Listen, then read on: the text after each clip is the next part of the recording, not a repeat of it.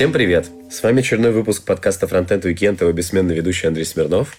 И сегодня у нас будет немного необычный выпуск. Сегодня у меня в гостях снова Дарья Пушкарская, фронтенд-разработчик в tinkoff.ru. Даш, привет! Всем привет!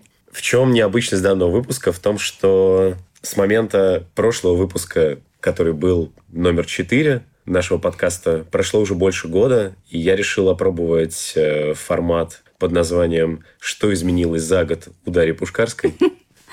Вот, и попробуем сегодня это сделать. Что это будет означать? Это будет означать в этот раз, что я не буду задавать Даше вопросы, которые я уже задавал, что логично. Возможно, здесь будет меньше стандартных вопросов, и я до сих пор не придумал рубрику, которая будет вместо готовим вместе с фронтенд-разработчиком. Но посмотрим, что из этого получится. Спасибо, если вы это послушаете. И прошу прощения за мой э, дико сексуальный голос. Я очень сильно простыл, но дело важнее, чем лежать дома и болеть.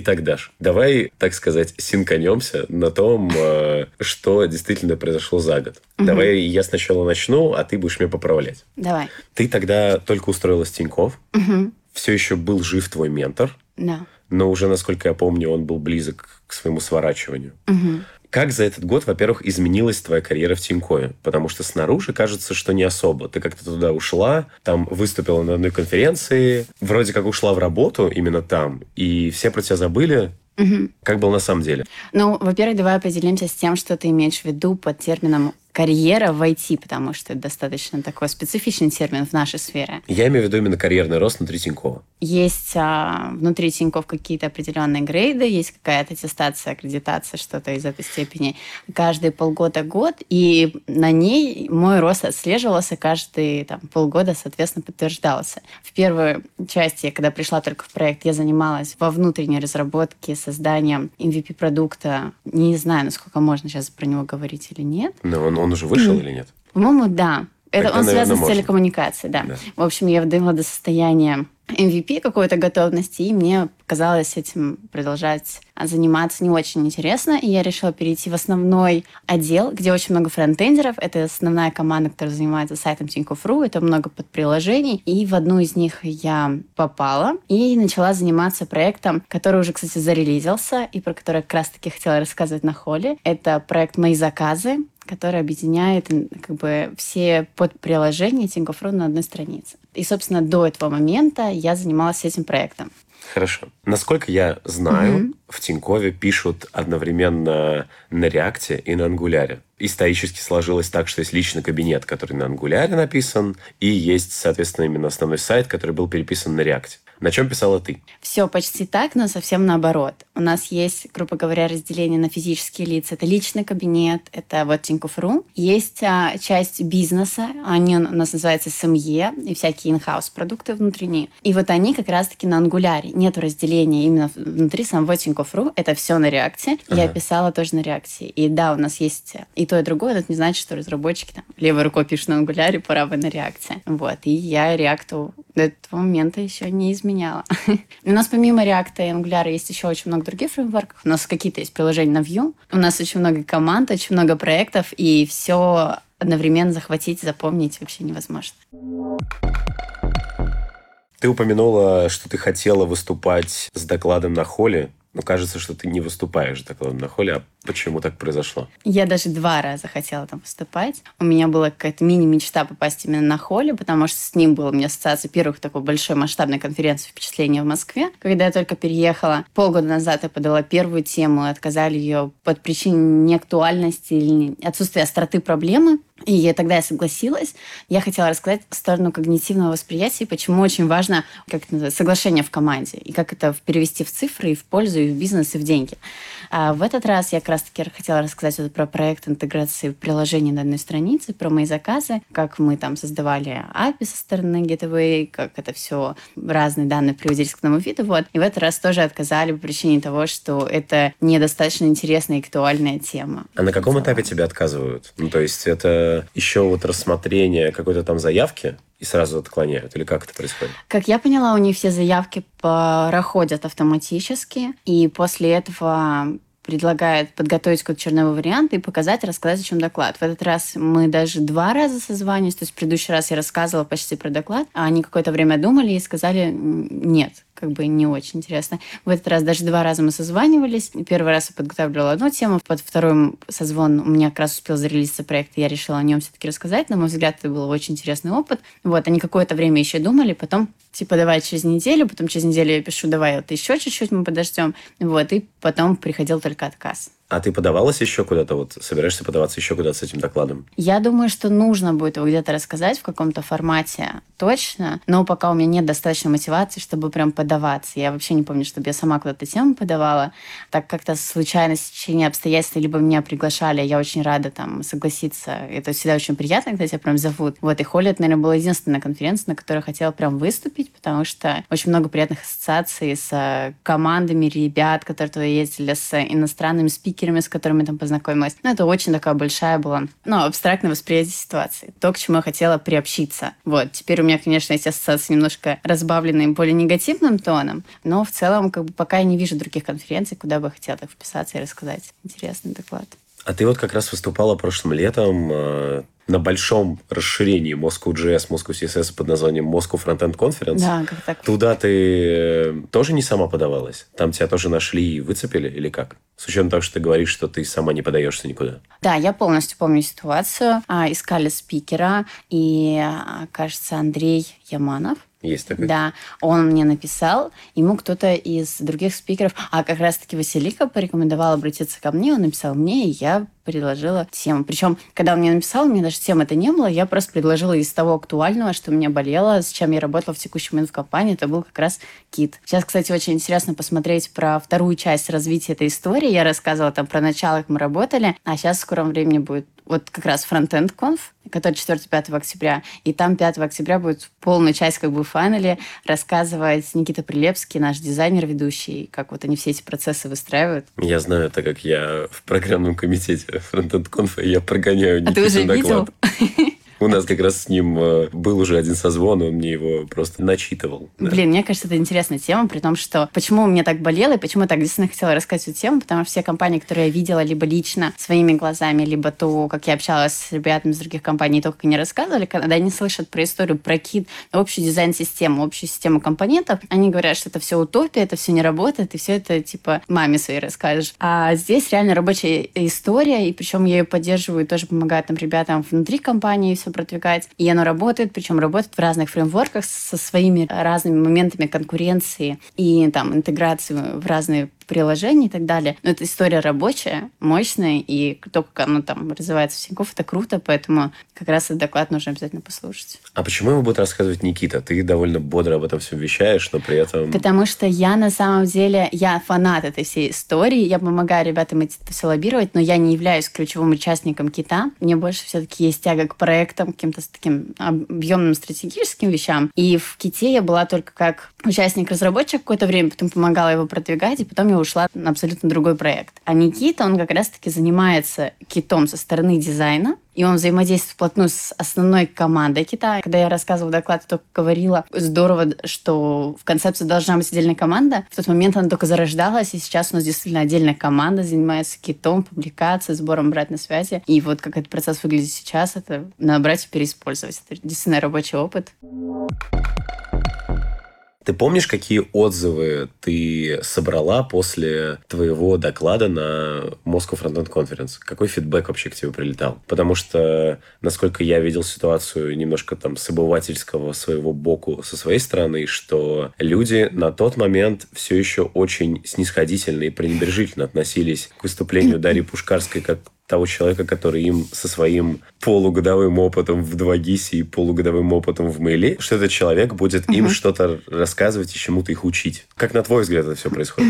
А, я, конечно же, знала. Я видела эти комментарии под видео, вот эти вот все разговоры про то, где там лофт-блог блокирует комментарии под видео. И, конечно, выступление там мне было настолько волнительно, что я даже думала в какой-то момент до такого уровня абстракции, типа, что мне одеть, чтобы быть ближе к аудитории. То есть я настолько заморачивалась, потому что я боялась какого-то непринятия. Но где-то дня за два до этого была такая мысль, типа, пофигу, типа, я останусь собой, люди просто ко мне привыкнут и поймут, что я за человек, и что я действительно делаю. И до этого были вот эти все обсуждения. Мне делали репосты всяких закрытых чатиков, как там все обсуждают. Я в тот момент только узнала про Казуля. В принципе, я его не знала. Он, оказывается, выступал в тот же день. И прислали, я не знаю, специально так выбрали или нет, но прислали сообщение серии «Там будет выступать Даша и Казуля». И то, что меня уже обсуждают, я как бы немножко привыкла. А то, что там было написано Казуля, мне было такое, типа, «А это кто? Ну, подожди, это что-то интересное. Так, подожди. И было понимание того, что будут а, валить вопросами,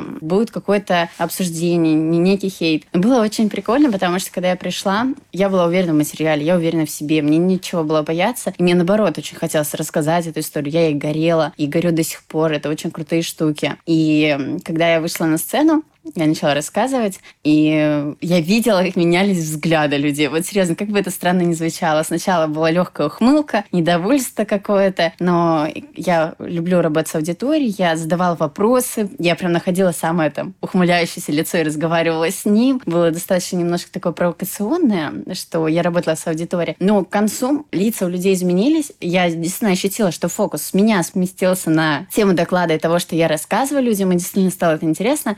А ты смотрел только комментарии или ты видел запись? Я был там. Там был, да. вот. Что самое, тогда ты должен помнить. А, вопросы задавали очень хорошие, и обсуждений было очень много. Людей эта тема задела. Они начали рассказывать, как у них в компаниях. В конце, на секции вопросов, ребята вообще там начали поднимать руку и вставать, и вообще не задавали вопросы, а дополняли, типа, мои ответы, или начали обсуждать это с кем-то. И по мне вышло очень круто. А я действительно действительно очень довольна тем, что я пришла, что я согласилась и выступила. Во-первых, я внесла хорошую лепту в IT-имидж Тиньков. После того, как я оттуда ушла со сцены, ко мне еще очень долго подходили, обсуждали эти темы, что я даже почти не помню, кто был третий докладчик, потому что постоянно вдергивали на колуары. И... Там было 8 докладчиков. Вот.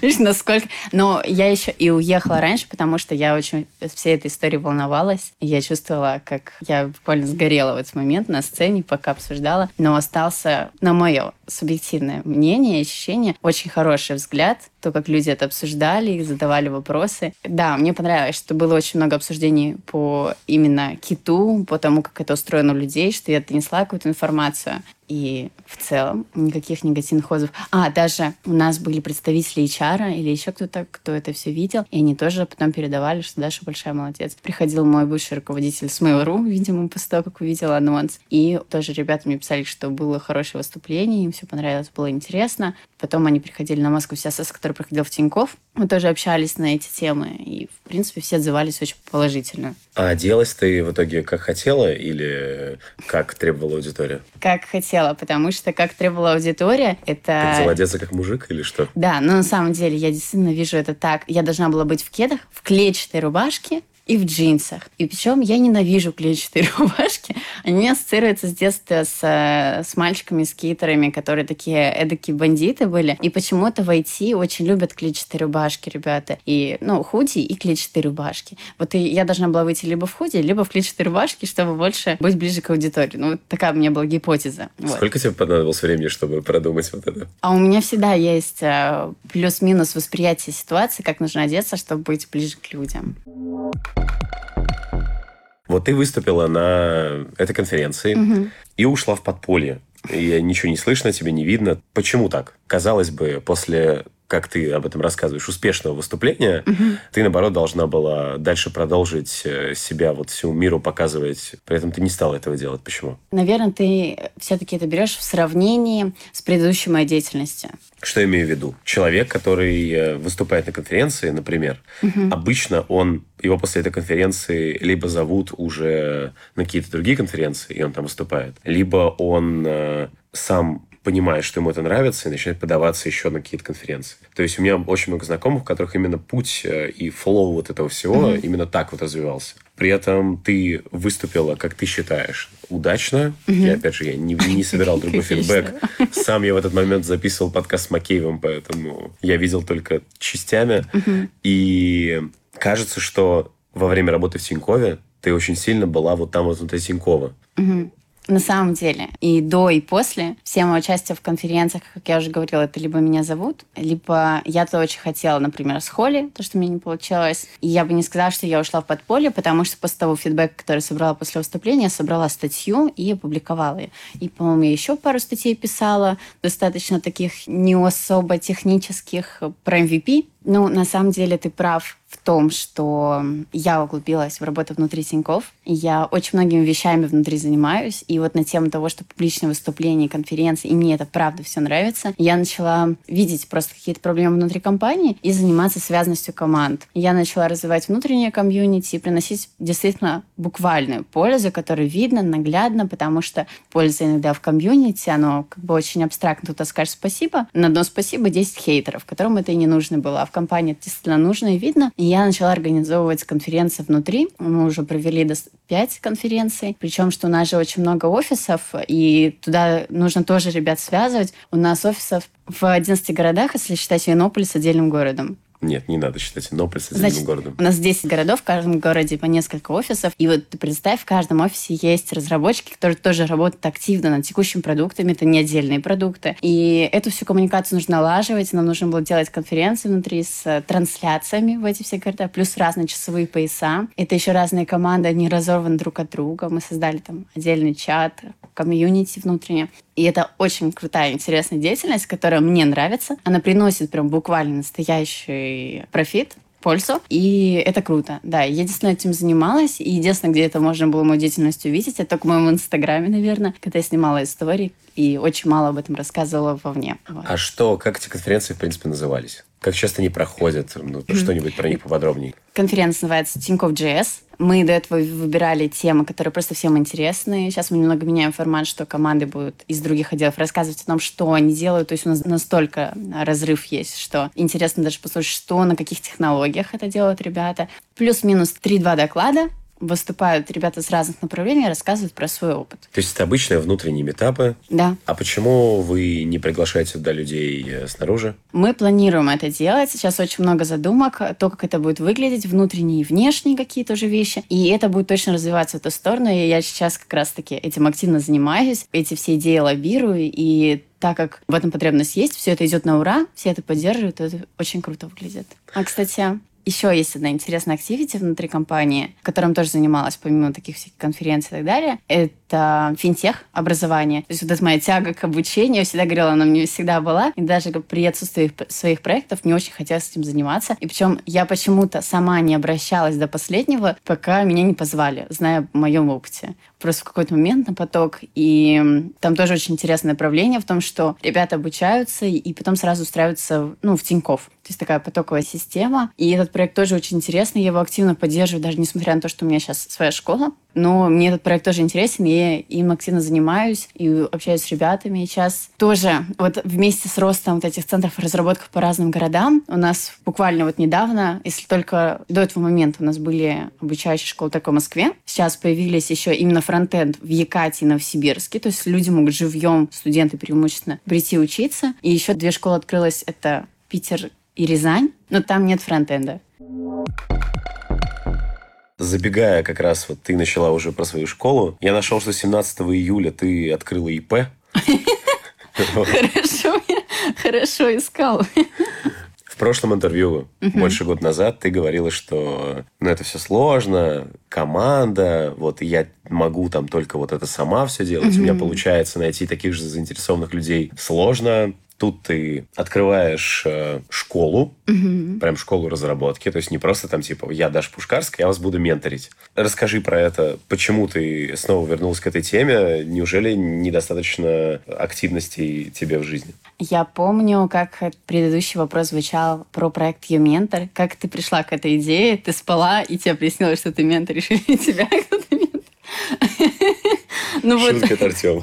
Да-да-да, шутки от Артема. Но в этот раз у меня был считай, год а, об этом всем думать. И я поняла, что тот материал, который я давала, и тот опыт, которым я делилась, он действительно настолько продуктивен, что он дал свои результаты. Э, если вот тогда я говорил, проект сам начался тащить, потому что вопросы людьми задавали, я их обучала, это получалось, и проект сам жил, пока я не перегорела и не оставила его жить самостоятельно. Что получилось год спустя? Ребята, которые у меня учились, они устроились на работу и очень круто выросли, поднялись. И это, ну, так как мы связь поддерживали всегда в дружеских отношениях, я это видела. И это очень крутые там ребята цели закрывали. Там вот как раз у нас уже ментор студент мой бывший стал лидом, он купил там квартиру, закрыл какую-то свою цель в Казани. Потом девочка одна, которая у меня училась, она устроилась в Тиньков, и получается теперь моя коллега, и я просто в один момент как бы такая, так, стоп. И получается эта вся тема, как, ну, она действительно работает, и все уверенность в этой идее, в этом проекте, которую социум активно своим сомнением подорвали даже во мне, что я сделала очень зря. Я до сих пор об этом жалею. Не так, чтобы я себя корила, но как бы я понимаю, что это было сделано зря. А, я поняла, что эта тема работает, и это действительно успешный проект, который был реализован. И я поняла, что эту историю нужно запускать. Ну, как я в прошлый раз говорила, тот проект в плане бизнеса он, и масштабирования, он был абсолютно ужасен, потому что все было завязано на мне. И я вот буквально там год думала обо всех этих идеях, о том, как это все реализовано, то, как это может расти и так далее, и так далее, и о том, какие действительно эту пользу приносит. И все это родилось вот в такой концепт, в такой вид, который сейчас есть. И у нас уже есть первые студенты, мы как бы все в таком боевом состоянии, первый опыт, первые ошибки. А расскажи про формат, то есть что изменилось, mm-hmm. какая команда, ну, до того, как я начну закидывать тебя какашками в очередной раз, как оно все вот внутри, э, под капотом. Вот есть ты, большой босс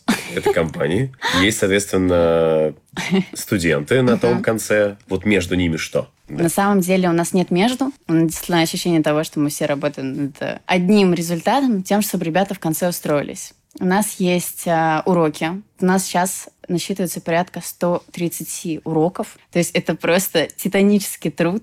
17 июля было открыто ИП. Вы не могли сделать 130 уроков за месяц. А разве нужно ИП, чтобы делать уроки? А, то есть ты заранее записывала Конечно. на протяжении Конечно. года уроки? Ну, не года. ну, что ты.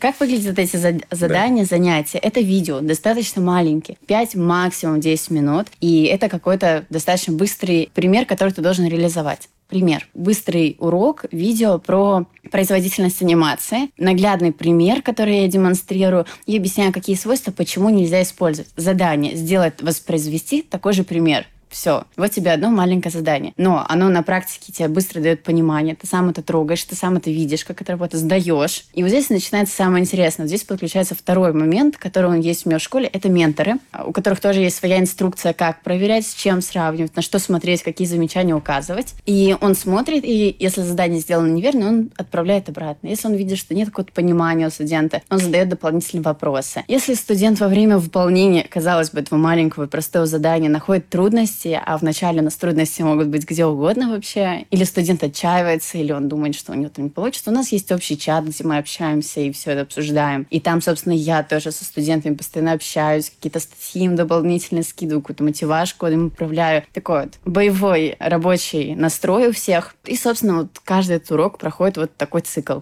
Эти уроки еще разбиты на блоки. То есть первым делом я также остаюсь при мнении, что первым делом студенты должны разобраться, что такое гид, и научиться делать хотя бы pull request. И только в таком формате можно работать с домашками, комментариями. И никаких других форматов у нас быть не может. Сколько метров? А в данный момент у нас три. Очень крутая команда получилась. Я действительно по утрам, когда говорю спасибо там вселенной и всякие такие штуки, когда я ну, люблю чувство благодарности, я до сих пор говорю, что спасибо за команду, которая у меня получилась. Получилось очень все случайно и спонтанно. Даже, казалось бы, Азиз, который вот был моим студентом, стал тем лидом, и сейчас у меня ментор, он до последнего говорил, что он не уверен, будет ли он или нет. Я говорила, окей, типа, как у тебя получится? У него получилось все-таки участвовать. Второй человек, это был Илья Грошев. Он был тем лидом в Тинькофф. До недавнего времени он уволился. Свои какие-то идеи стартапа у ребят, они там объединяются в команды и занимаются ими штукой. И Третий человек — это тоже девочка и тоже тимлит. Она занимается в Тинькофф сейчас проектом ко-браузинга, про который Леша Носов рассказывал на холле год назад, по-моему, как раз. И получилась команда из трех менторов,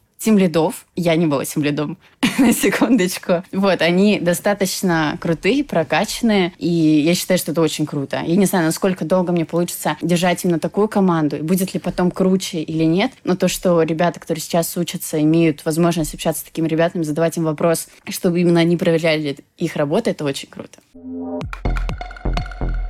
Я видел лендинг, угу. соответственно. Как название появилось? О, эти моменты, когда я придумываю название. На самом деле есть такой момент, когда ты садишься и думаешь, начинаешь придумывать название. Можно, конечно, такое дело отдать на аутсорс, но я считаю, что проект, когда он зарождается, он должен отображаться и в названии, и в идее, и в подходе. И так как идея проекта была именно в том, чтобы людей там с нуля дотягивать до какого-то уровня и устраивать на работу, я вокруг этого концепта крутила-вертела, как вот эту всю трансформацию обернуть в какое-то слово и название. И у меня родилась даже не слово, а фраза. И я решила, что выдернуть оттуда только два слова в названии. Фраза была «From Zero to Web Hero». Да, я как раз я видел ее на да, да. да. И звучала она очень круто. Но потом, понятное дело, что в переиспользовании это очень сложно, но сам концепт From Zero to Web Hero, оно отображает концепт подход школы, типа с нуля, потому что я выбрала именно это направление с нуля, либо с очень мелких каких-то базовых знаний до уровня там стажера или джуниора, чтобы строиться на работу. Ну, а потом люди обречены на успех, потому что это IT. И из этого осталось Web Hero и добавила слово постепенно уже в использовании School, потому что должно быть в названии понимание, что это за продукт. Окей, хорошо. Там как раз в этом лендинге есть блок про Он то... Сейчас скажет, есть баг. Этот уровень мы уже переросли. Когда мы ищем опечатки в лендингах, нет. Спасибо. Э, есть блок про то, что получит человек после того, как э, он пройдет курс в твоей школе. Не кажется ли тебе низким, когда ты пишешь, что вы сможете делать дорогие подарки близким, купить собственное а жилье? почему это низко, кажется? Низко, потому что не кажется ли тебе, что а явно что самом... не благодаря угу. твоему курсу, только благодаря ему человек начнет делать дорогие подарки близким. Первый момент. Там не написано, что если вы не обучитесь, вы не сможете этого делать. Второй момент. На самом деле, когда ты идешь на обучение, и я это по себе знаю, я покупаю не обучение ради обучения. Я на самом деле вообще-то учиться не люблю. И как многие люди, наверное, как бы учиться сдавать экзамен, это вообще не очень интересно. Есть какие-то вещи, которые, конечно, тебя прут, когда у тебя там поток, и тебе действительно нравится выучить, попробовать. Но на самом деле люди идут на учебу, чтобы изменить свою жизнь и устроиться в какую-то сферу, сферу, где у них будет карьерный рост. Я это знаю по себе. Когда я когда-то проходила курсы Loft School, я не хотела учиться, просто чтобы учиться. Я единственное хотела устроиться на работу. У меня был страх, что я с этим офигенным классным универом а, никуда не устроюсь. И сейчас я знаю, что я могу подарить там родителям путевку на Новый год, чтобы они поехали отдыхать, когда они до этого никогда в жизни никуда не ездили. И для меня это действительно очень вдохновляющий факт. И я понимала, что значит, ну, это все не зря не зря, что ты устаешь на работе, не зря, что ты столько учился. И это ничего к низкому вообще отношения не имеет. Это просто вот как раз-таки озвучить мысль человека, то, что я хотела сказать, и это ровно это и написано. Окей, хорошо. Тогда я задам вопрос по-другому. Очень много школ, в принципе, существует mm-hmm. сейчас, и ни одна школа не говорит, что мы гарантируем вам трудоустройство. Чем ты отличаешься от тех тех школ, что гарантируешь людям трудоустройство? Это ключевой момент. Это, наверное, ключевой момент, почему и до этого очень много людей хотело попасть ко мне в менторство, но я не могла их взять, потому что, ребят, ну я одна. Я заинтересована в том, чтобы ребята устроились на работу. И это действительно так. И сейчас у нас формат обучения, э, я пишу, что везде за три месяца, но это не значит, что при покупке курса студент после трех месяцев обучение окончено, и все. Это значит, что он будет учиться, и дополнять свои знания, и заканчивать школу, и ходить заново на собеседование, пока не устроиться на работу. И я действительно не видела на рынке школ, которые бы вели человека до трудоустройства. У меня есть там в планах и уже обсуждение с компаниями, чтобы это организовывать. Уже есть какие-то договоренности. Как раз мы про Тинькофф говорили, это финтех, более упрощенный экзамен туда. Это вот тебя один уже путь карьеры. Закончить обучение у меня, по упрощенному экзамену попасть в финтех, закончить финтех, устроиться на работу. Понятное дело, что я не могу гарантировать трудоустройство человека, если он ничего не делает. Я думаю, это очевидно для людей. С этим никогда проблем не было. Если я в ее ментор брала брала ребят только замотивированных, было мотивационное письмо, то в школе, в которой масштаб больше, естественно, там может учиться сколько угодно людей, сложно отобрать замотивированных людей. Но те, кто действительно хочет и дойдет до курса, до конца обучения, они будут трудоустроены. Потому что, ну, я уверена, в этой сфере ты сам знаешь, как а, сотрудник компании, всегда потребность в людях. Это да. Вопрос в том, что можешь ли ты действительно говорить, что ты гарантируешь трудоустройство? Кажется, что ты не можешь на 100% на это влиять, вот лично ты. Ты сама говоришь, что человек, если сам не будет шевелить задницей и что-то делать для своего трудоустройства, оно к нему само не придет. Но ты же говоришь, что я трудоустрою любого, я гарантирую трудоустройство. Зачем ты это делаешь? Потому что это лучше продается или почему? Ну, во-первых, это очевидно, по-моему, всем, что если ты ничего не делаешь, то трудоустройство, оно не гарантированное. Есть вещи, которые человек не может сам сделать. Это, например, правильно пройти собеседование или составить правильное резюме. Естественно, я не могу пойти за человека на само собеседование и пройти за него, а, или там устроить его на работу, на которую он не нужен быть. Но я могу сдать гарантированное Э, знания, которые нужны. Причем я делала тесты. Я брала вот этот весь список того, что я, чему я собираюсь учить ребят, и закидывала в наши какие-то чаты про трудоустройство, какие-то наши чаты про стартапы, и говорила, ребят, вот есть Джун, опыта нет, но есть вот такие знания. Кто возьмет? И люди со стопроцентной вероятностью говорили, что да, возьму. Вопрос был только в одном – стоимость. То есть сколько будут платить за эту должность. И в зависимости от регионов, компаний, стартапов только менялась цена но никто не отказывал. То есть это действительно очень сложно найти. И если когда-нибудь появится студент, который не сможет устроиться на работу, ну, как бы я, наверное, обнародую эту информацию. Но пока что все, кто у меня учились и действительно выполняли мои задания, выполняли задания менторов или других учителей, они действительно работают. Бывает, что кто-то устроился не, ну, чуть менее успешно чуть более успешно. У кого-то карьера лучше, хуже. Но факт того, что не все в этой сфере, и дальше все зависит только от них. Понятное дело, что все всегда тебя только одного зависит. И да, я подтверждаю этот факт, что если человек придет и будет там плохо учиться или не дойдет, или еще что-то такое, плохо будет проходить собеседование, я, да, на этот факт никак не повлияю. Но ребята, которые горят, которые это хотят делать, будут учиться и выполнять задания, welcome. Я за них готова и в бой рваться, и помогать им проходить собеседование, и по несколько кругов им помогать править их материалы и заново это делать. Давай немного про статистику. Что бы хотелось узнать, сколько уже, угу. например, было учеников в школе? У нас порядка 17, по-моему, студентов. Чуть, может, Это чуть... вот, которые начали обучение прямо 1 сентября? Да, вот, чуть меньше 20 студентов у нас. У нас совсем недавно, вот, буквально там, на днях был переезд на новую площадку. То есть у нас действительно, ну вот что значит переезд на новую площадку? Мы э, используем площадки для того, чтобы вернуть наше обучение, чтобы там где-то загружать видео, уроки и так далее. И прямо в процессе обучения, уже на бою, мы поняли, что в площадке есть баги, в чем-то она нас не устраивает, и у нас был экстренный переезд. И я искала там по ночам более крутую площадку, тестировала ее, нашла, и нас был прямо вот в бою процессе обучения мы ребят перевозим на новую площадку. Самое, что мне нравится, казалось бы, да, в любом именно продукте бизнесовом, если ты просто создаешь из ничего дискомфорт клиенту, если мы просто говорим про взаимосвязь продукт-клиент-бизнес, то клиенту это никогда не понравится, это вызовет негатив. Но я вижу, что студенты относятся с пониманием, они радуются изменениям, они видят и понимают, зачем мы это делаем, что это все к лучшему. новая площадка действительно очень классная. Мне не жалко поделиться, это GetCourse. Если кто-то захочет открыть школу, пожалуйста. И там вообще очень классные штуки, уведомления в Телеграм, домашних работах. То есть менторы сразу видят, заходят, проверяют. Это очень круто. Есть какие-то там особенности еще обучения, то, что это все. И, по-моему, она на реакции. Из плюсов. Но это не ключевой фактор был, конечно, почему перешли.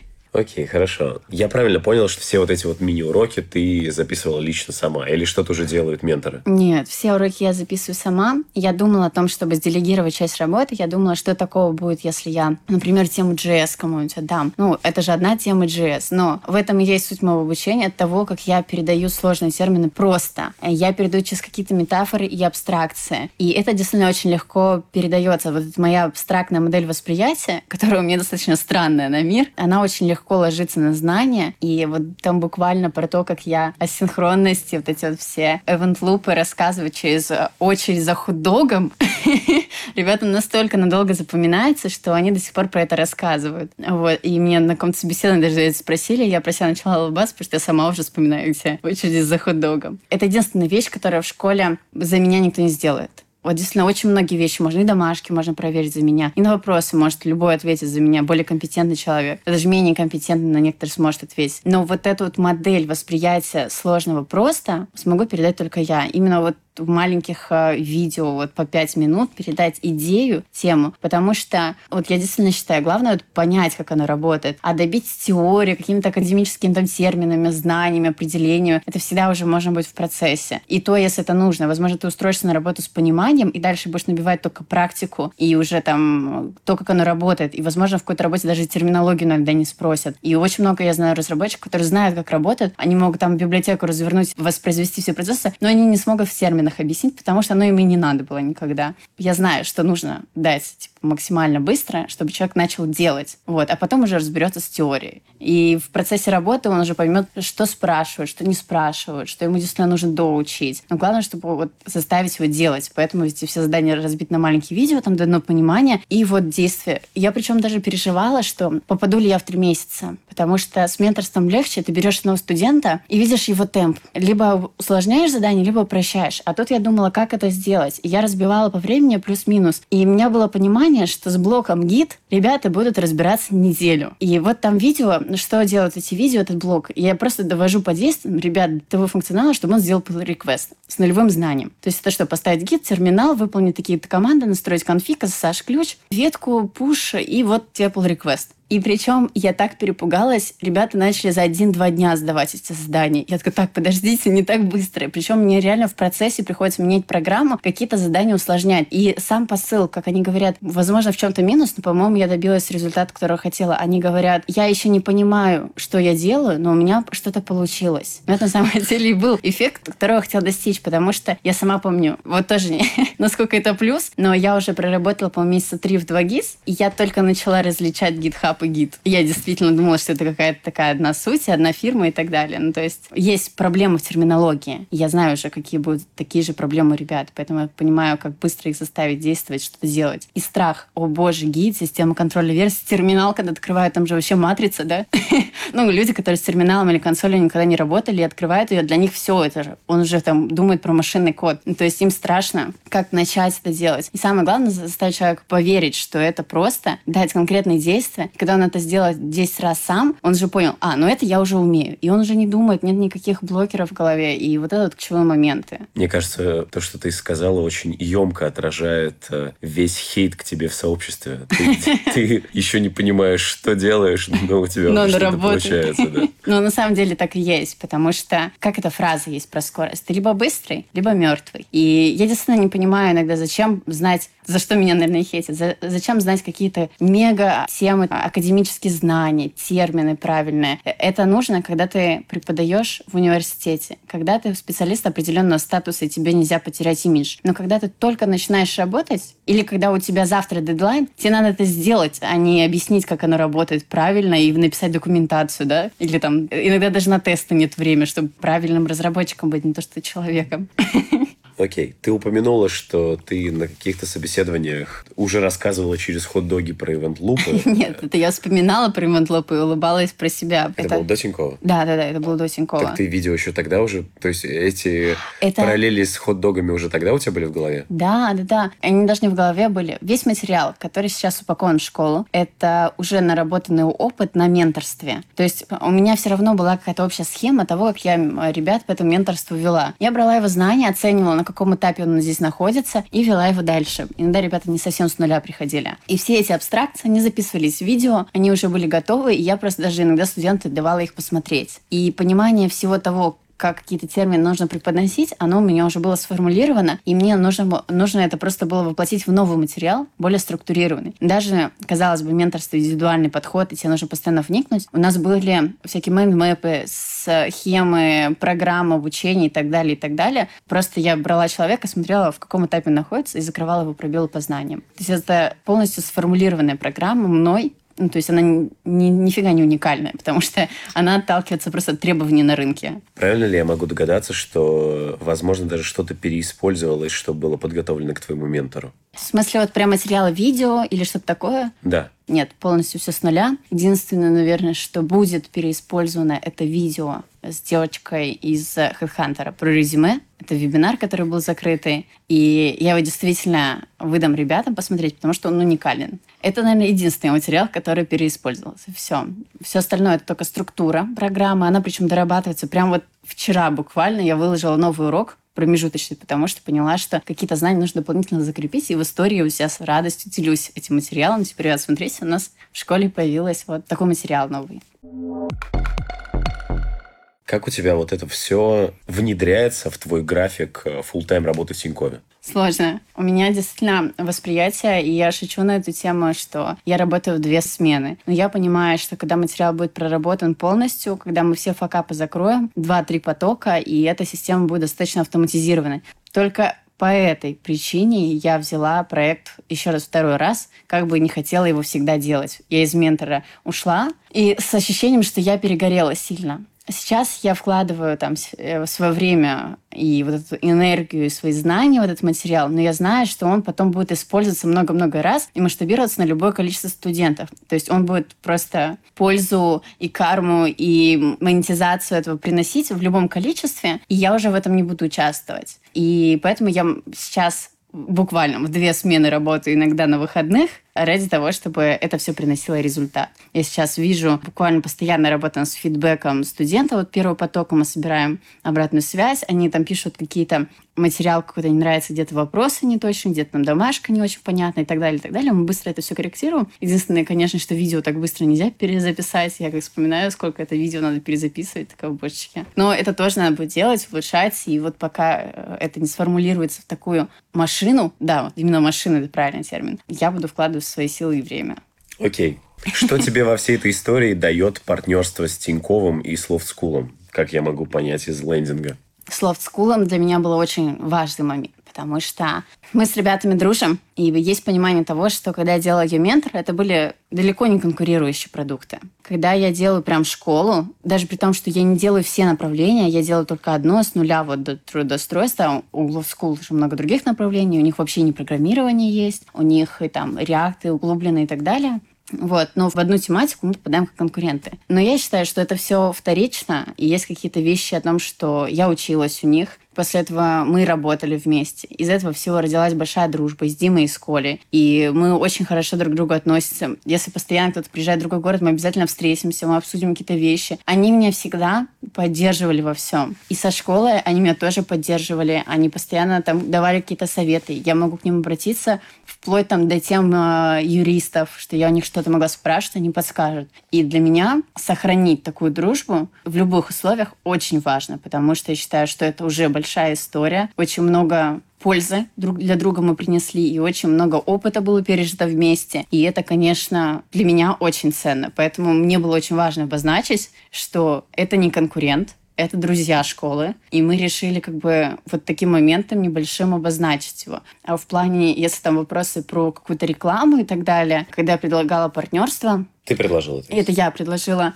Я им рассказала, что я делаю школу. Они сказали, молодец. Они меня начали поддерживать. Я предложила партнерство и обозначить это как так. Но я сразу предложила формат, что я у себя размещу эту информацию, и взамен я этого не просила. Ну, то есть вот как раз-таки там пиар или там забрать трафик с их сайта, да? То есть такого еще нет. И взаимная история, когда они там просили сделать отзыв об обучении, я всегда с такой душой там накатала, написала большой текст, искренне как есть. Если зайти на сайт Love School, посмотреть, по-моему, мой отзыв, я не знаю, как сейчас, отзыв был один из первых, и там искренне написано только позитивное и положительное. И даже сейчас, когда мне пишут ребята, типа, я учусь в эту Love School, но хотел бы к тебе, я говорю, ты все равно сделал правильный выбор, это классно, типа, учись у них. Допустим, до открытия школы я всегда рекомендовала пойти в Love School. Если ребята приходят ко мне с знаниями не нулевыми, а вот там прокачаться JS... То ты говорю, отсылаешь их в Love School. Да, я говорю, это не ко мне. Что для тебя большая дружба? Вот ты говоришь, что у тебя с ребятами сложилась большая дружба. Кажется, что когда ребята из Питера, ты из Москвы, и вы видитесь э, пару раз в год, что-то обсуждаете, сложно можно назвать большой дружбой. Ну, есть какое-то понимание того, что делают люди. Хочешь ли ты делать то же самое? разделяешь ли ты их ценности и видение, какой-то ориентир в мире. И я, допустим, когда еще училась у них, я была уже вдохновлена этими людьми. И я помню, когда я у них работала, мне было очень важно приехать в Питер и познакомиться с ним лично. И я помню, я так и сделала. И я до сих пор понимаю, что, насколько важно они работу делают, насколько важны эти проекты. И я полностью разделяю эту деятельность. И мне кажется, тема дружбы, так же, как и тема любви, это очень сложная терминология, и во все там можно закопаться ужасно. Но мне кажется, насколько вы вдохновляете, поддерживаете друг друга, насколько вы смотрите на мир одинаково, насколько вы движетесь в одном направлении и поддерживаете друг друга в этом. Как-то так. Надеюсь, достаточно емко. Да, довольно неплохо. А, про Тиньков то же самое. Что тебе дает партнерство с Тиньковым? Ну, то есть э, ты вскользь упомянула, что ребята после твоей школы, в теории мы это еще, как я понял, не можем узнать на практике, могут попасть э, в Тиньковскую финтех-школу фронтенда. Угу. При этом, как Тиньков тебя в твоем вот этом начинании поддерживает или не поддерживает? Потому что кажется, что я могу представить себя каким-то там тимлидом команды в Тинькове. И если бы у меня был э, сотрудник, который... Э, вот вчера он full тайм сотрудник, а сегодня он говорит, ну, слушай, я там открыл ИП, я, короче, буду делать свою школу, я вот уже ее запустил, эм, у меня 17 человек купило билеты, я заработал полмиллиона на этом. И... Если бы полмиллиона. Ну, ладно. Я просто сильно в большую сторону... Мне кажется, после этого разговора следовала фраза «и я увольняюсь».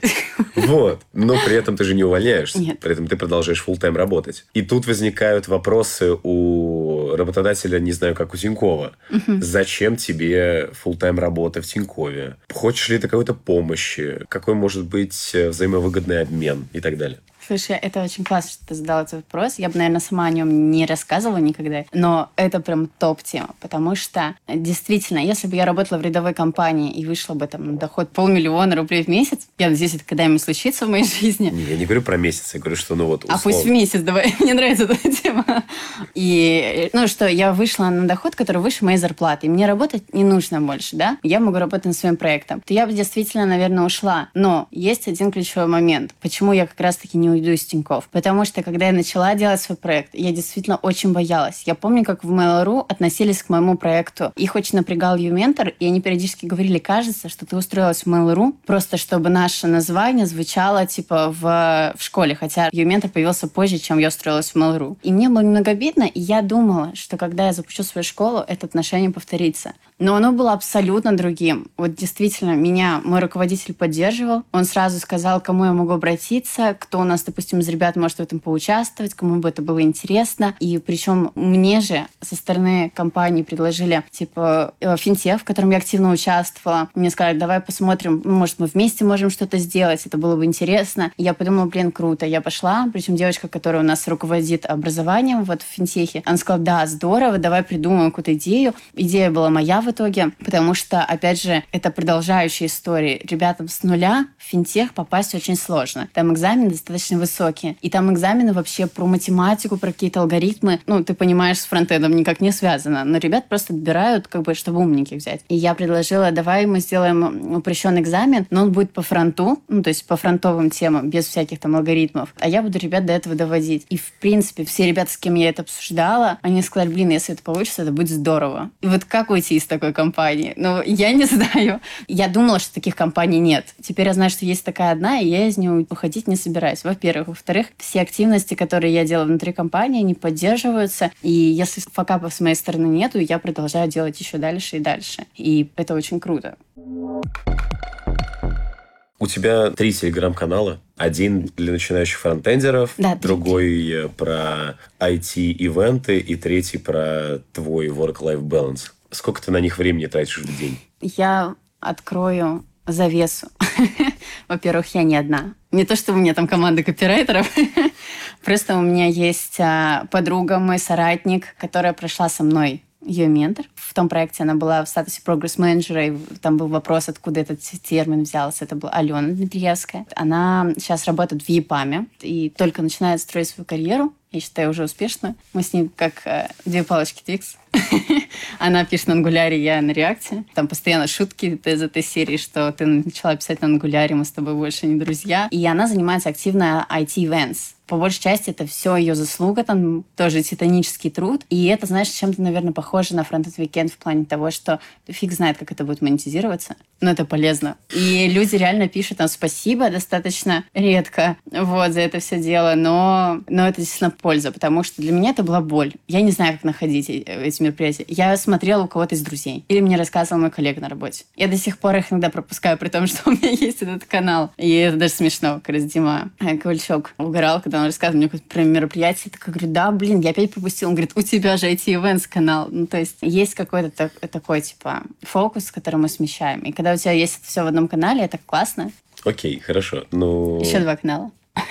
Э, два канала, понятно. Но это просто личные блоги, я так понимаю. Во втором э, просто какие-то периодические статьи появляются интересные для начинающих. Для чего это все? Зачем нужен блог э, с э, твоим личным work-life balance? Да кому это вообще интересно? Окей. Okay. Казалось бы, я тоже задавалась таким вопросом, да кому это вообще интересно? Но есть такие люди, которым это интересно. И мне очень приятно, если кто-то из них сейчас слушает этот подкаст, то спасибо, что вы читаете, потому что это действительно круто. И да, я сейчас немножко даже отошла от этого дела, но все равно стараюсь как полезной информацией делиться. Но, как и все остальное, оно появилось не просто так, что я сидела такая, «А буду ли я писать, потому что в моем окружении были люди и не задавали вопросы, как ты это делаешь, как у тебя это получается. Откуда появился канал Work-Life Balance? Потому что я однажды перегорела, перегорела достаточно сильно, что уехала в Казахстан, и вот я потом возвращалась к обычной жизни, и я понимала, что я сделала очень много ошибок. Я забывала про спорт, я неправильно ела, и я думала, какое это имеет значение вообще. Ну, типа ты либо делаешь успех, не успех, да, либо ты много работаешь, либо нет. А оказывается, имеет очень большое значение, потому что я начала копаться, почему я перегорела, почему, как это произошло. Очень много процесса рефлексии. И оказалось, что очень много, казалось бы, маловажных факторов, которые вроде нам мама с папой объясняют, мы не слушаем. Сон, еда, работа со своим психологическим здоровьем, хобби, отдых — это самые важные факторы для успешной работы. И когда я этим начала делиться с друзьями там в разговорах, когда я начала это кому-то рассказывать э, в интервью случайно, мне все начали говорить, блин, круто было бы, если бы ты это собирал какие-то посты, в какой-то блог, в какой-то формат. Решиться на видеоблог на тот момент я еще не могла. Но написать какой-то маленький каналчик, какой-то свой пост, было бы для меня ну, не сложно. И я начала писать, и это в первую очередь пользовалась популярностью среди моих друзей. Если было два человека, которые ждали поста и читали, для меня уже было приятно. И для меня это уже достаточно. Сейчас я знаю, что этих людей не двое, может быть, десять.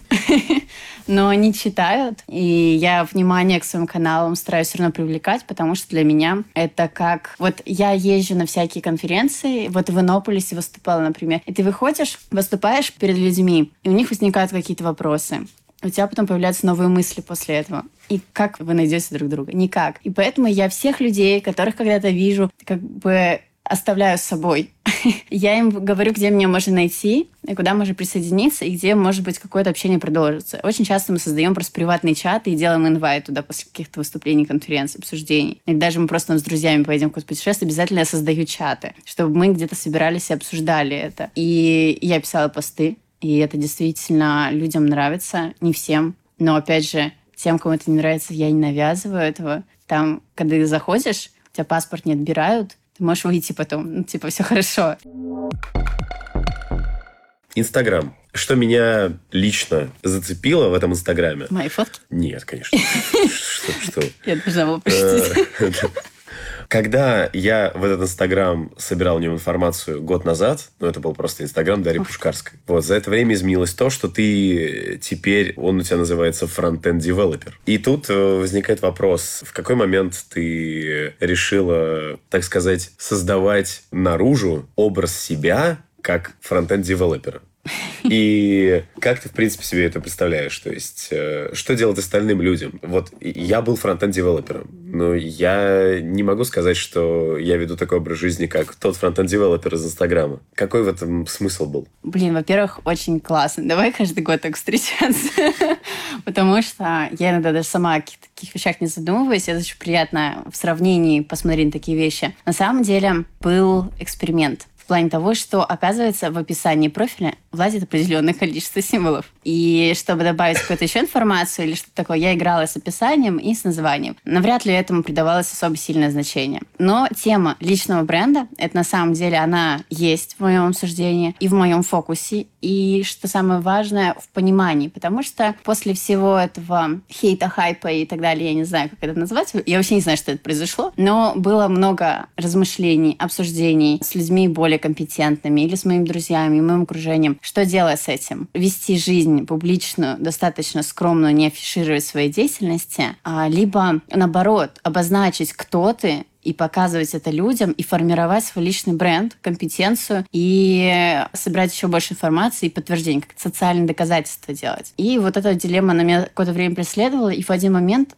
столько много информации и аргументов пришло за второй как раз момент, то, что личный бренд формировать нужно. Почему это должно быть так. Я один из аргументов, который самый сильно оказался в эту пользу, потому что еще года два или три, я не знаю, может, пять максимум, интернет будет знать о тебе все хочешь ты этого или не хочешь. Можно будет узнавать, чем ты занимаешься, во сколько ты был у стоматолога, где была твоя девушка, с тобой ли она там была. И вот всю эту информацию можно будет узнать. И я боюсь, сколько там еще может всего появиться. Что из этого будет правда, тоже непонятно. И вот то, что будет написано, люди будут это тебе думать. Так пусть лучше я сама о себе расскажу, я сама покажу свою жизнь, я сама расскажу то, что я могу людям дать, и была ли я у стоматолога, грубо говоря. Я считаю это правильным подходом, во-первых. Во-вторых, я считаю, что мы очень много времени проводим в социальной сети. Ты когда знакомишься с людьми вживую, первые темы разговоры о том, о чем вы общаетесь, это в какой сфере ты работаешь, какие у тебя есть хобби, и вы очень быстро понимаете с человеком, интересно вы друг другу или нет. И в социальной сети, я думаю, она должна выполнять ту же самую роль. Понятное дело, что Инстаграм — это немножко социальная сеть, как это, про понты, ну,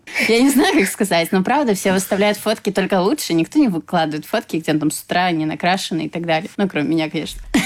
Очень зря. Это был бы намного более полезный Инстаграм, если выкладывали фотки все, а не только... Ну да, но так сформировалась эта социальная сеть. Это уже ее природа. И это хвостограмм, как многие шутят, да? Но, тем не менее, ты можешь там поделиться полезной информацией. Ты можешь показать, как оно есть. И я вот с этой целью постоянно думаю, что я, я хочу про себя сама рассказывать. Мне не нравится, когда про меня пишут статьи, в которых рассказывают, в какой шараге я училась. Вот. Это мы помним. Это да, было да. в прошлом интервью. Самое интересное, что эта статья до сих пор в топе. Я даже шутку шучу на эту тему, типа, ну, когда человек хочет познакомиться, а ты загугли, типа, выпускница Шараги, первая ссылка.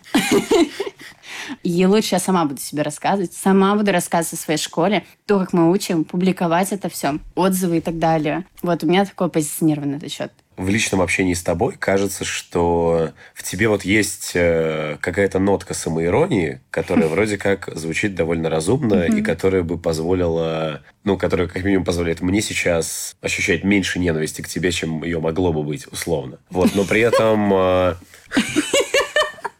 Насколько меньше ненависти ты ко мне испытываешь. Да, но при этом просто кажется, что если бы в Инстаграме, например, было тоже больше самоиронии, чем понтов, и у тебя написано было в заголовке Инстаграма не фронтенд девелопера, а выпускница Шараги, это было бы смешнее. Это было бы... Это больше бы отражало... Нет, реально положение вещей, наверное, нет. Но Давай, ну, я, я, поняла, я поняла твой посыл. Да. Во-первых, потому что мы с тобой же как минимум год знакомы, ну, и мы можем год, с тобой да. посмеяться на тему «Поясницы Шараги». Да. Действительно, мы знаем, откуда эта статья, что там, по какой причине, и мы понимаем степень неадекватности этого события. А теперь представь, я встречаю нового человека. У нас, у меня однажды даже студент от меня ушел, потому что прочитал эту статью в самом начале знакомства, когда я была юментором. То есть понимаешь, что люди не все понимают шутки, во-первых. Заходит человек в аккаунт Инстаграм, написано «Выпускница Шараги», так, смешно, ага, и что это значит? Ну, то есть он не понимает. Хотя многие фронтенд-девелоперы не понимают на самом деле, что это значит. Но суть в том, что надо разграничивать, знакомые люди или незнакомые. Насчет самой иронии в социальной сети. У меня, по-моему, все нормально с этим, потому что когда я вот как раз-таки путала города и улетала не туда, а я это публиковала и в истории, я это писала в посты, я это красочно рассказывала, потому что считаю, блин, ну такой факап, надо рассказывать, потому что, ну, где ты еще такую историю найдешь? А если почитаешь, подумаешь, что придумали. А вот не придумали, реально бывает. Можно перепутать Калининград с Краснодаром улететь не в тот город.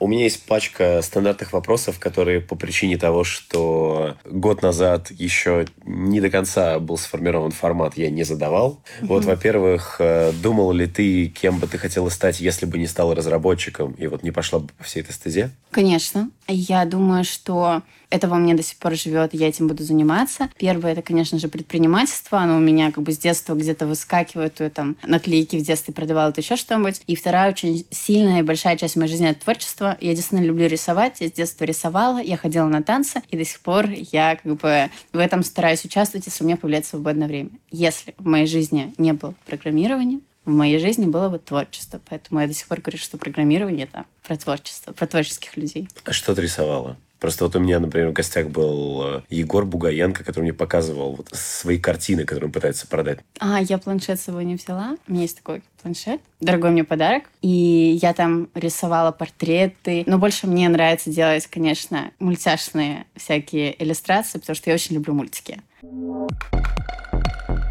React, Angular, Vue или Ember? Конечно, React. И хочу сразу извиниться перед ребятами, когда я выкладываю истории, где я хейчу Angular или Vue, потому что это просто шутки. Это шутки на почве вот этой э, религии людей в технологиях. Я считаю, что это бред. Почему React? Я очень много слышал написанного про тебя, что она типа пишет на реакте и так пропагандирует React, просто чтобы еще больше нахайпиться. На самом деле, React в моей жизни появился просто потому, что я устроилась в компанию, в которой был React. И все. И все. И вот у всех, кто сейчас напишет какой-то технологии, он пишет на ней просто потому, что появился проект или максимум люди выбирали технологию под новый проект и изучали ее. А потом люди, уже изучив, начинают включать из себя каких-то религиозных людей в технологиях и лоббировать их. Если я делаю это про React, то это не в свете того, что он лучше остальных технологий, а потому что я их люблю, и он действительно хорош. Я всегда говорила и говорю, что каждый инструмент, каждая библиотека, она хороша для своих средств. И где-то действительно Angular лучше, где-то маловероятно, но, возможно, Vue. вот, но все это, конечно же, шутки. Вот из серии вот, что э, шутки с моей подругой, что она начала писать на ангуляре. Я говорю, все, что, следующая ступень плохие мальчики? Ну, типа, ну, понятное дело, что это все шутки. Окей, okay, если да. расставлять э, в порядке э, без шуток Angular, Vue и Ember, то что для тебя было бы? Вот мы исключаем React mm-hmm. и пытаемся расставить остальное. Мне кажется, ты сам озвучил в этом порядке. Angular, Vue, Ember. И по причине просто того, насколько эти фреймворки библиотеки популяризированы, насколько у них а, доступна информация, документация в интернете, и насколько я знаю продуктов и людей, работающих с ними. Angular для меня достаточно популярен. В нашей компании очень много внутренних проектов на нем. Я знаю людей, которые его популяризируют. Я очень тепло отношусь к комьюнити, которое формирует Ахрименко, какие там люди находятся. И у меня есть а, ребята, Иван Матвейчук, кажется, который, блин, хейтит все мои трансляции, заходит и пишет, что React говно, Angular классный, но это все шутки. И мы как бы сами над этим стебем. Но есть люди, которые относятся к этому серьезно. Просто, ребят, релакс, ну, типа, это проблема какая-то. Она не только во фронтенде, я заметила, религиозное отношение к технологиям встречается во многих сферах программирования. Это не норма. Э, религиозно нужно относиться с фанатизмом к семейным ценностям, к каким-то там спасению животных, да, и это я понимаю. Но религиозное отношение к технологиям — это ну, немножко за пределом адекватности. И люди бывают прям в кровь, там, в крике, в слюне, в вступают в эти полемики, могут всю ночь провести за обсуждением таких вещей. Но это, по-моему, немного... Ну, ну, кажется, что до того, что люди будут идти в крестовые походы за реакты, нам еще далеко, так что все хорошо. Какая, на твой взгляд, справедливая зарплата для фронтенд-разработчика в Москве? Что я подразумеваю под справедливо, mm-hmm. это то, вот будь ты э, каким-то руководителем, вот сколько бы ты, вот без привязки к рынку, не зная того, что фронтендеры получают очень много всего в этом мире, сколько бы ты им заплатила? Отличный вопрос, потому что я, наверное, на него отвечу с точки зрения бизнеса столько, сколько человек приносит денег. Это, кстати, действительно про справедливость, потому что сейчас разработчик может э, разработать сайт, который будет приносить миллионы-миллионы денег, а будет получать 100 или 150 тысяч. И он даже не знает о том, сколько приносит э, денег продукт, который он создает. А бывает, что сотруднику платят там 80 тысяч а рублей, 40% еще в налоги, да, а сайт там от силы зарабатывает 150 тысяч рублей, и ему не могут повысить больше. И по справедливости было бы хорошо заплатить ему еще меньше, потому что как бы денег, пользы он приносит, ну, чуть-чуть. Поэтому я считаю, что правильная и справедливая зарплата она должна коррелироваться с пользой и с деньгами, которые приносит его труд. Но в нашем мире это не так устроено. Если бы все так платили, то была бы анархия. Поэтому есть такой термин, как э, средняя зарплата на рынке, и она чем-то сдерживается рынком, ну, то есть работодателями. Поэтому и разработчиков такая большая зарплата, потому что ценность их на самом деле намного выше, чем они приносят но насколько-то ее могут сдерживать. Ну, то есть ценность их может быть выше в рамках успешных проектов, но ты же понимаешь, что это и в обратную сторону тоже работает. Да, да, да, конечно. Особенно в рамках больших компаний всегда очень наглядно есть стартапы прямо внутри компании, в которые инвестируют, и эти проекты еще ничего не приносят. И там, да, было бы по справедливости вообще людям ничего не платить, пока деньги не начнет приносить проект. Поэтому у нас как бы не про справедливость, да, не про справедливую зарплату, а про средний уровень на рынке. Поэтому где кто-то скажет спасибо, а кто-то будет расстроен. Напоследок, э, гость моего подкаста дает какой-то совет моей аудитории. Это может быть больше что-то абстрактное или что-то более конкретное, что ты можешь посоветовать. То есть мы уже не про рецепты говорим. Ну, а что про рецепты говорить? Мы говорили с тобой про рецепты год назад, и кажется, что Ничего если не ты не научилась э, готовить э, что-то за этот год, то нам нечего с тобой говорить. Какой немного сексистский подход. Но на самом деле на самом деле научилась. Конечно, конечно. Год Что? прошел. Ну, я завтраки себе очень вкусно готовлю. Я очень полюбила авокадо. Так, авокадо, очень классно. Но на самом деле я бы хотела вернуться к совету. Мы сегодня затронули тему про work-life balance, откуда появилась эта тематика. И я действительно поняла, что в сфере IT и программирования с этим тотальная беда. Потому что когда я работала в ночь, я работала иногда в ночь не одна, мы устраивали на работе хакатоны. Это считалось норма. Я не против спринтовой работы, иногда перед дедлайном посидеть в ночь. Но когда это норма в формате регулярной жизни, когда ты на ночь можешь похрустеть чипсами, потому что дома ничего нету, как бы, ну, типа, и не вообще не задумываешься об этом, нет никакой осознанности в этот момент. Ты забиваешь на тренировке, потому что ты думаешь, ну, мое тело и так нормально, я не толстый. А на самом деле это связь вообще не с внешним видом, а с твоим здоровьем. Причем очень сильно это связь со здоровьем даже не физическим, с ним тоже. Но очень важный момент, что связь с психологическим здоровьем, а мы не понимаем, когда мы переутомляемся. Мы просто в один момент заболеваем. Но на самом деле, когда мы начинаем болеть, это значит, что ты переработал, у тебя был стресс, были, есть какие-то причины. Понятное дело, что могут чихнуть, грипп и так далее. Но очень часто я вижу, когда мои коллеги, товарищи по сфере IT просто а, ложатся и болеют там неделю, потому что знают, что они переутомились. Но как можно неделю там работать сутками, да, а потом быть бодрячком? Это невозможно. И поэтому мой совет будет изучать изучать темы осознанности, темы правильного питания, а уделять время вещам, которые вам нравятся, хобби, тому, что приносит удовольствие. Не нужно думать, что если вам нужно что-то изучить, особенно ребятам, которые только начинают учиться, то вы должны все 24 часа в сутках уделять только учебе, забыть про сон, забыть про еду, забыть про отдых. Тем более вот это вот ощущение, когда ты начинаешь отдыхать, ты себя коришь за то, что тратишь время на отдых, хотя мог что-то учиться. Это не так, и начните к этому относиться как инвестиции в ваши силы и вашу обучаемость и работоспособность. Потому что если вы сегодня отдохнете отдохнете и проведете время в удовольствие с друзьями, в кайф, то завтра это восполнится еще новой силой, новой энергией, которую вы более плодотворно вернете в работу, в учебу и будете чувствовать себя лучше и не свалитесь с болезни. И войти эта проблема очень большая, поэтому, пожалуйста, следите за собой и изучайте тему. Спасибо тебе большое, Даш, что уделила время на этот подкаст. Тебе спасибо. Да, как мы можем увидеть, э, я как раз не слежу за work-life balance, поэтому болею.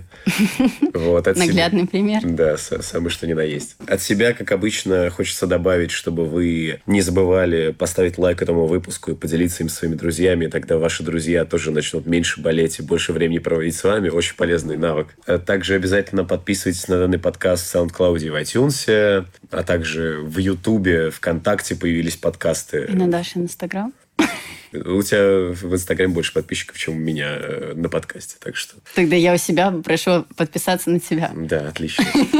Вступайте, да, во все наши группы в социальных сетях. Э, вот. Э, спасибо всем тем, кто меня поддерживает. Мы продолжаем показывать человеческую сторону фронтенда и не только. Услышимся на следующей неделе. Пока-пока. А можно я еще скажу, какой фронтот Weekend классный? Давай, скажи, я потом вставлю это куда-нибудь. Хочется сказать спасибо Андрею за то, что он делает такие классные штуки. Я помню, что в предыдущем подкасте я тоже, по-моему, это говорила. И я безумно рада, что твой подкаст развивается, и он действительно это титанический труд каждую неделю делать такой выпуск. Поэтому Спасибо тебе большое за ту работу, которую ты делаешь. Это действительно классно. Ребят, тоже напишите большое спасибо Андрею. И обязательно всем-всем-всем рассказывайте про Frontend Weekend, потому что это классно, и это плюс в карму. Стильно, модно и молодежно. Лайк, репост, шер. Да, спасибо большое. Всем пока-пока. Пока. -пока. пока.